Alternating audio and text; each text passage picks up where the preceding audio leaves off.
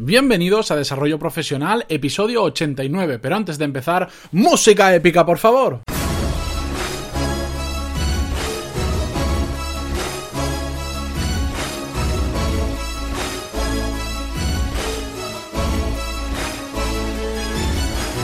Muy buenos días a todos y bienvenidos a Desarrollo Profesional, el podcast donde hablamos sobre todas las técnicas, habilidades, estrategias y trucos necesarios para mejorar en nuestro trabajo, ya sea porque trabajamos para una empresa o porque tenemos nuestro propio negocio. Y antes de comenzar, una pequeña puntualización. Ayer no me pasaba nada, señores.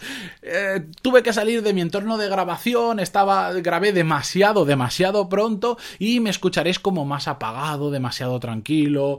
No soy el yo de siempre, pero no os preocupéis que ya estoy aquí, escuchado de nuevo y casi me pego un tiro de haberlo escuchado, pero bueno, ya lo había subido y, no quería no, quería liarla cambiándolo de sitio y grabándolo de nuevo porque la podía liar, así que lo he dejado, pero bueno, que estoy aquí, que no me pasa nada, que sigo teniendo la misma energía de siempre, solo que pues a veces te sacan del entorno y te pones a grabar muy pronto y no quieres hacer ruido y pasan estas cosas, pero no pasa nada, si al final lo importante es el contenido del podcast y que os haya gustado. Dicho esto, empezamos ya con el episodio de hoy porque hoy vamos a hablar sobre una cosa muy muy práctica, sobre una metodología para o priorizar las tareas utilizando un sistema de puntos que funciona súper, súper bien, es súper fácil de hacer y cualquier persona sin necesidad de ir mucho más allá lo puede utilizar.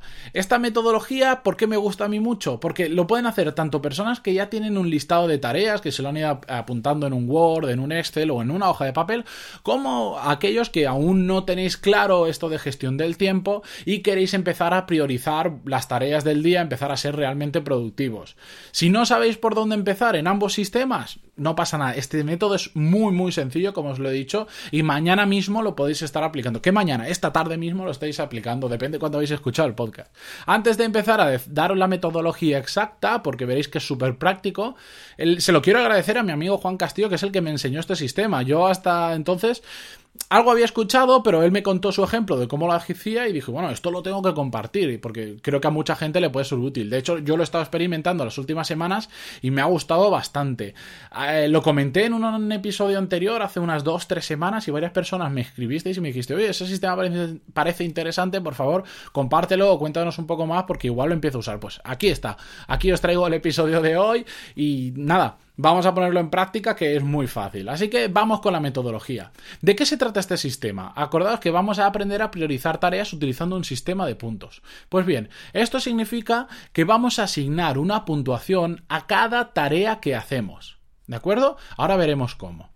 Con esta puntuación ¿Cómo ¿Qué vamos a hacer con ella? Pues bien, simplemente a lo largo del tiempo que tenemos disponible durante el día para trabajar o, o, las horas que trabajamos, tenemos que intentar sumar el máximo número de puntos. Es decir, intentar hacer el máximo número de tareas con la máxima puntuación posible. Este sistema que nos ayuda nos va a ayudar a priorizar, sobre todo entre importante y no importante. ¿Por qué? Porque ahora vamos a ver cómo vamos a asignarle esos puntos a cada una de las tareas. Bien, hay, dos formas de asignar puntos.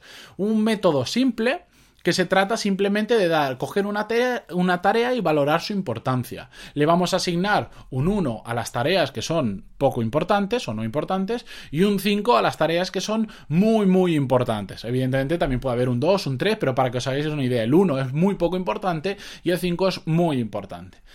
¿Cómo saber si una tarea es importante o no? Bueno, yo creo que esto es el mantra del podcast, ya lo hemos dicho muchas veces, una tarea es importante cuando nos acerca a conseguir nuestros objetivos. Para daros un ejemplo, yo uno de mis objetivos es subir un podcast diario de lunes a viernes, todos los días. Entonces, hacer el guion de un, de un capítulo nuevo, de un episodio, como he hecho esta mañana a primera hora, es una tarea importante. Le asignaría un 5 porque me ayuda a conseguir ese objetivo de subir un episodio diario.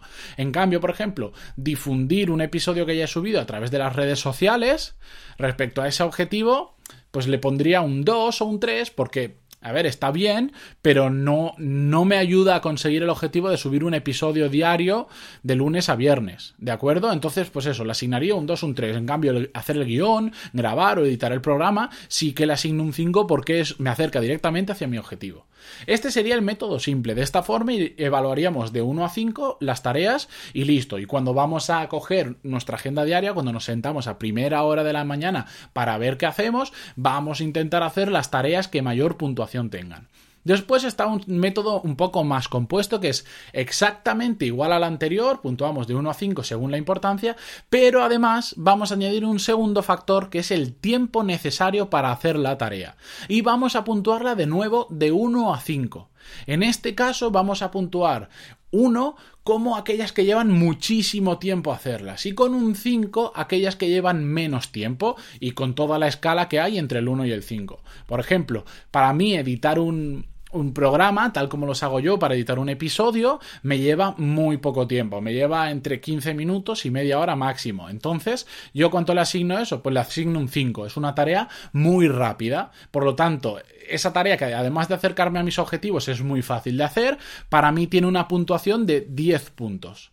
En cambio, si editar me llevara, por ejemplo, dos horas, si fuera un vídeo te llevaría dos horas o más, depende de lo complejo que lo quieras hacer. Claro, ya no tendría un 5, igual ya tendría un 2 o tendría un 1. Es una tarea muy larga, entonces en lugar de sumar 10 puntos, pues igual sumaría 6 o 7 puntos.